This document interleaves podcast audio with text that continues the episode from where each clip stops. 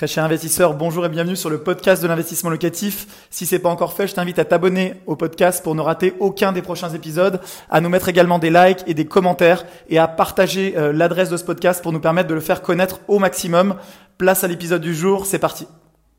La façon de penser, de la façon d'agir pour devenir riche. Alors je sais, je sais, on est en France, euh, le mot riche, je sais que c'est un gros mot. Je sais qu'il est lourd de sens puisqu'on est dans un pays où malheureusement, eh bien, euh, on montre un petit peu du doigt, on a tendance à ne pas accepter le succès, euh, à être euh, un pays où parfois certains sont jaloux du succès ou du succès financier de certains entrepreneurs, de certains investisseurs.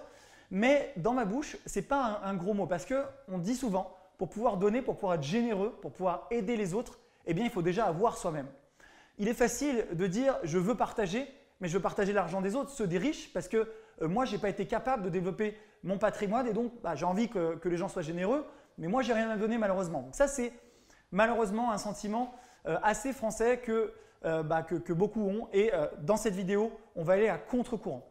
On va aller à contre-courant parce que si tu regardes notre chaîne Investissement Locatif, c'est que tu as compris que pour protéger ses proches, pour préparer son futur, pour être généreux avec les autres, parce qu'on peut vraiment l'être, eh bien il faut en amont avoir mis en place des systèmes, que ce soit avec l'immobilier, la bourse ou avec l'entrepreneuriat, de manière à pouvoir justement gagner de l'argent. Toujours l'idée de d'abord gagner de l'argent et ensuite partager l'argent qu'on a gagné et également, et c'est hyper important, éduquer les autres pour qu'eux aussi puissent créer leur système euh, et développer également un patrimoine par eux-mêmes. C'est vraiment l'objectif de cette chaîne et donc maintenant on passe à la vidéo. Alors le premier point que les riches utilisent au maximum, c'est l'accès à l'information. À l'époque, donc à l'époque de nos parents, à l'époque de nos grands-parents, il n'y avait pas un accès simple à l'information financière. Alors on avait déjà euh, l'école publique avec un système scolaire absolument génial, le système d'égalité des chances, mais l'éducation financière, c'est quelque chose que malheureusement on n'étudie pas à l'école. Ce qui veut dire qu'à l'époque de nos grands-parents, moi mes grands-parents étaient agriculteurs, eh bien je peux te garantir qu'ils n'avaient pas la possibilité de comprendre les mécaniques financières, boursières, immobilières, parce que euh, si vous n'aviez pas quelqu'un dans votre famille, dans votre entourage, si vous n'étiez pas né ce qu'on appelle avec une cuillère en or dans la bouche, eh bien vous aviez très peu de chances finalement de découvrir les grandes mécaniques et de comprendre. Avoir accès à la bonne information, c'est ce qui fait toute la différence. Parce que, eh bien, on peut passer une vie entière à essayer des choses, à comprendre, à se tromper, et on va acquérir cette expérience-là. Mais si quelqu'un qui a déjà euh, trébuché, qui a déjà fait énormément d'erreurs, qui a déjà réussi dans un domaine en particulier, eh bien, t'explique toutes ces stratégies, eh bien, je peux te garantir que ça va être un fabuleux accélérateur. Tu vas gagner du temps, tu vas gagner du temps, et donc, eh bien, tu vas pouvoir développer bien plus rapidement un système qui t'enrichit.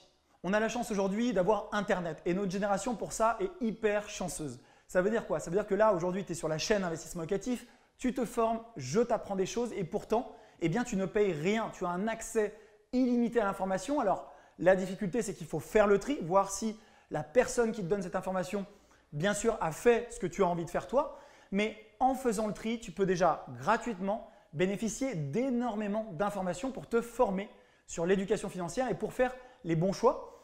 Par exemple, euh, pour la bourse, moi, ce n'est pas ma spécialité à la base, eh bien, je lis régulièrement des choses, je suis des analyses économiques, je suis des analyses boursières, et ça, eh bien, je le fais à la fois gratuitement et parfois, bien entendu, je vais aussi acheter des formations, euh, m'abonner à des lettres, etc., de manière à pouvoir avoir encore plus. Mais déjà, rien que le socle gratuit disponible, tu peux, si tu le souhaites en partant de zéro, eh bien, progresser très rapidement. Donc, le premier point, c'est qu'il faut, et c'est hyper important, te former. Te former, ça veut dire quoi? Ça ne veut pas dire euh, que les riches vont euh, en permanence lire tous les papiers. Ça veut dire qu'ils vont avoir quelques sources identifiées comme fiables, des choses qui leur ont peut-être déjà rapporté des résultats, et à partir de là, ils vont capitaliser dessus, passer le moins de temps possible pour avoir le plus d'infos possible, et à partir de là, implémenter. Alors le deuxième point de la façon de réfléchir des riches, c'est le côté rapidité d'exécution. En fait, dans cet aspect-là, il y a deux choses. Le premier, c'est de commencer tôt. Mais souvent, j'ai des questions et j'ai des gens qui me disent, Manuel, j'ai 45 ans, Manuel j'ai 50 ans, Manuel j'ai 60 ans. Est-ce que pour moi, eh bien c'est trop tard? Est-ce que je suis trop âgé pour me lancer dans l'investissement immobilier? Et donc je tiens vraiment à tordre le cou à une idée reçue. Bien sûr, c'est mieux de démarrer à 20 ans que de démarrer à 60 ans, mais néanmoins, il n'est jamais trop tard pour chercher à s'améliorer, il n'est jamais trop tard pour se lancer et il n'est jamais trop tard pour investir, que ce soit euh, dans vous, en vous formant, ou dans l'immobilier, ou dans la bourse, etc. Simplement, il faut savoir utiliser eh bien, les atouts lié à votre situation. Parfois, eh bien, je me dis que si vous avez 50 ans, vous avez peut-être déjà plus de capital de départ. Donc oui, vous allez commencer plus tard, euh, ça c'est un fait, mais peut-être que vous allez pouvoir commencer plus fort avec euh, du capital de départ et donc transformer finalement votre âge en atout, votre âge et votre expérience en atout. Vous avez également beaucoup plus d'expérience de vie, ce qui fait qu'en fait, vous allez peut-être prendre de meilleures décisions et gagner du temps après. Par contre, si tu démarres et que tu me regardes et que tu as 20 ans, 25 ans, 30 ans, tu démarres peut-être dans ta carrière professionnelle, eh bien sache que ça reste quand même le meilleur moment, euh, si je devais en donner un, pour démarrer. Pourquoi? Parce qu'à ce moment-là, tu vas pouvoir capitaliser année après année. Et en matière d'immobilier, le temps, c'est une variable eh bien, qui est phénoménale puisque chaque année, tu t'enrichis et donc en enrichissement cumulé, on comprend bien que sur une longue période, eh tu t'enrichiras beaucoup plus que sur une courte période. Mais ce facteur temps, il est également hyper important dans la capacité à implémenter. Moi, j'ai vu trop de personnes dans mon entourage qui achetaient des formations, qui se formaient et qui en connaissaient énormément en matière théorique, mais qui au final, eh bien, ne passaient pas à l'action. Pourquoi? Parce qu'il y avait toujours une bonne excuse. C'est la crise, euh, les prix sont trop chers, peut-être que ça va baisser demain, euh, est-ce que c'est le moment, je ne trouve pas la bonne affaire alors qu'ils cherchaient quelque chose d'introuvable. Donc forcément, quand on cherche l'introuvable, finalement, c'est une excuse mentale. On se dit, moi, je suis prêt à acheter à Paris, mais si je trouve quelque chose à 5000 le mètre, alors que le marché est à 10 000, est-ce que réellement tu es réaliste? Est-ce que tu veux vraiment acheter? La réponse est non, parce que tu cherches quelque chose qui n'existe pas. Donc tu ne le trouveras pas. Donc tu auras l'excuse de ton inaction parce que tu te diras si j'ai pas agi, c'est pas parce que je voulais pas, hein, j'étais absolument prêt, mais c'est parce que j'ai pas trouvé le produit. Et quand je regarde avec la personne, je dis bah attends, tu as refusé un produit hyper intéressant parce que tu cherches une chimère, quelque chose qui n'existe pas. Donc voilà, donc il faut une fois que tu penses avoir des bases, même si tu ne sais pas tout, il faut implémenter et agir.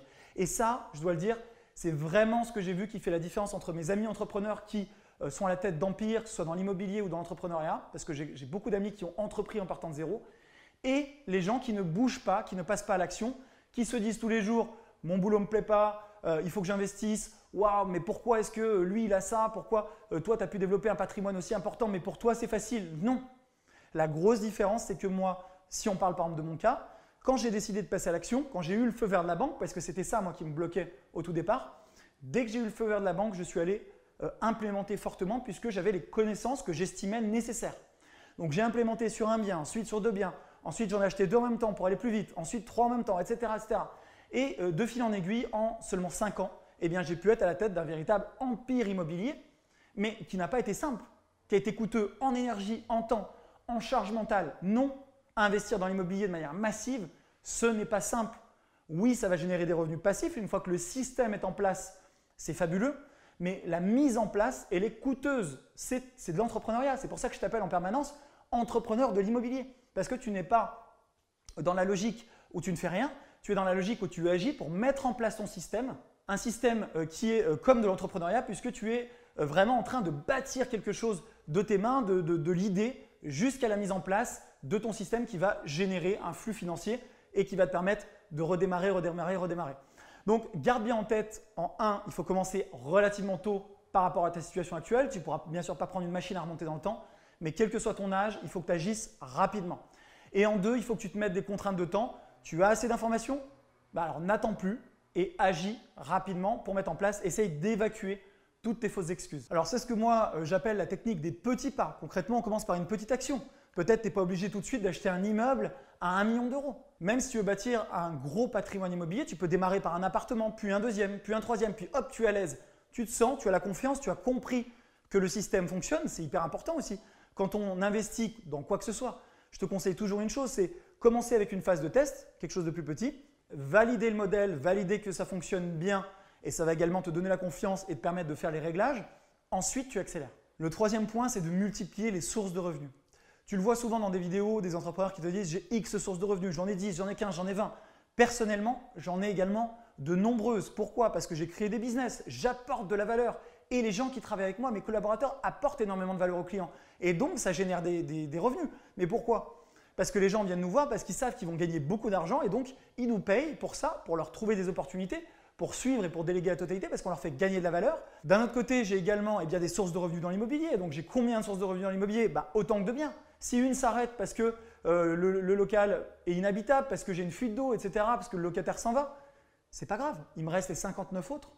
Et donc en fait, j'éclate mon risque et je multiplie les sources de revenus. Pourquoi? Parce que on dit souvent les petits ruisseaux font les grosses rivières. Donc c'est comme si tu avais plein de petits ruisseaux qui nourrissaient eh bien, ma source de revenus qui arrive sur mon compte et arrivé au bout, bah, 800 euh, euros ou 400 euros, plus 500, plus 800, plus, etc. Arrive au bout, on arrive eh bien, à beaucoup d'argent.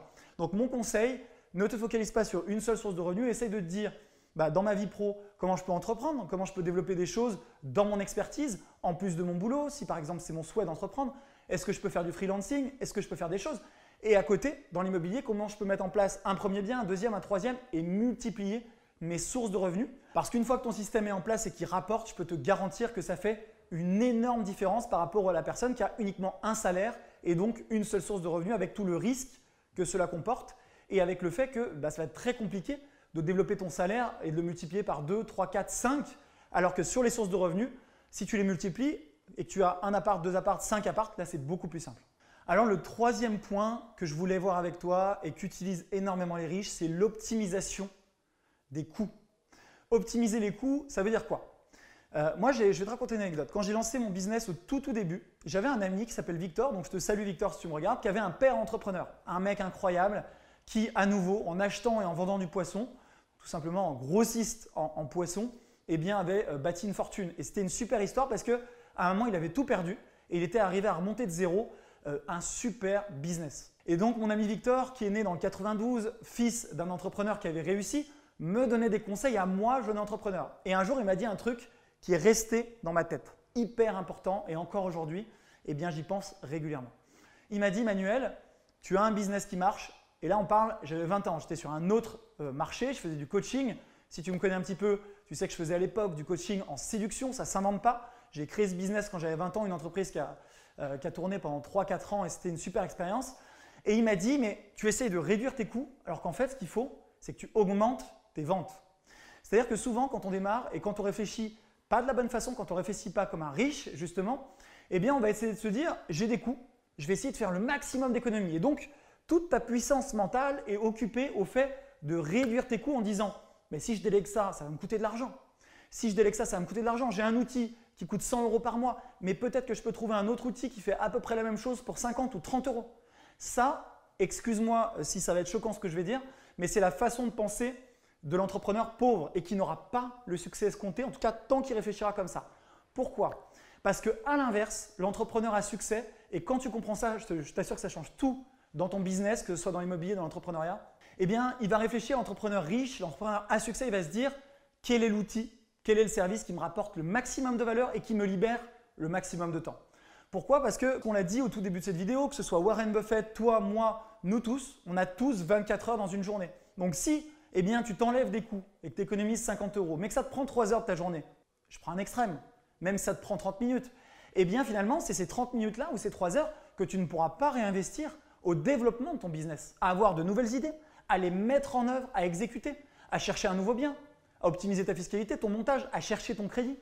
Donc à passer euh, ton temps sur des actions à fort retour sur investissement. Les riches, eux, savent déléguer. Quand on prend des gens euh, qui maîtrisent vraiment le business, souvent, eh bien, tu vas le voir, ils ont énormément de gens qui bossent pour eux. Pourquoi? Pas parce qu'ils se disent ça m'emmerde de laver chez moi, mais parce qu'ils se disent bah, si j'ai quelqu'un qui lave chez moi, le temps que je gagne, eh bien, je vais le réinvestir potentiellement sur des choses où j'ai un plus fort ROI, une plus forte valeur ajoutée. Euh, si je travaille sur mes montages fiscaux personnellement, c'est intéressant intellectuellement, c'est passionnant même, moi j'adore ça. Mais le temps que je vais passer dessus, je vais passer peut-être 10 heures à travailler là-dessus. Ces 10 heures-là, arrivé au bout, j'aurais compris beaucoup de choses, mais j'aurais pas du tout l'expérience, j'aurais pas fait les mêmes erreurs en amont qu'un expert fiscaliste qui fait 100 montages par an. Donc je, n'ai pas l'effet expérience. Donc je vais faire des erreurs et en plus j'y ai passé mon temps.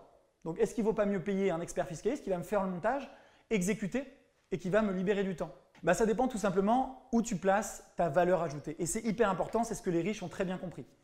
Concrètement, que tu sois entrepreneur, investisseur immobilier, tu dois te dire où est-ce que j'ai ma plus forte valeur ajoutée. Tu dois te dire quels sont les leviers que je peux activer moi avec le temps que j'ai et l'expertise que j'ai aujourd'hui et qui vont avoir le maximum de ROI, donc le maximum de retour sur investissement. Tu dois les identifier, te poser la question et si demain, eh bien, tu les identifies, ça va te permettre, toi, de passer ton temps là-dessus, de déléguer le reste, même si ça a un coût, mais le coût va être euh, gommé puisque ça va te rapporter de l'argent, ça va te libérer du temps que tu vas pouvoir réinvestir avec un meilleur retour sur investissement.